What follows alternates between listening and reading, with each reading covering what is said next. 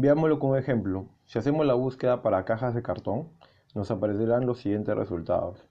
En la primera posición aparecerán los anuncios de pago de la plataforma Google Ads. Estos solo competirán entre sí.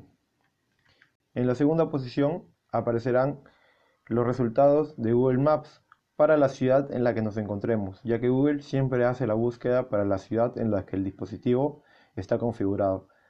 En la tercera posición aparecerán las imágenes destacadas, que se han posicionado de manera orgánica, ya que en su descripción contienen la palabra clave de la búsqueda realizada.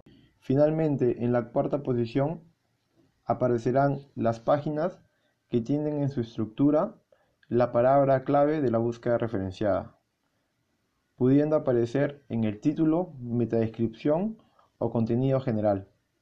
Si deseas saber cómo te posicionas en las búsquedas de Google, y la competencia en tu sector o deseas aprender a posicionarte, da clic en el link de la descripción, estaré gustoso de ayudarte.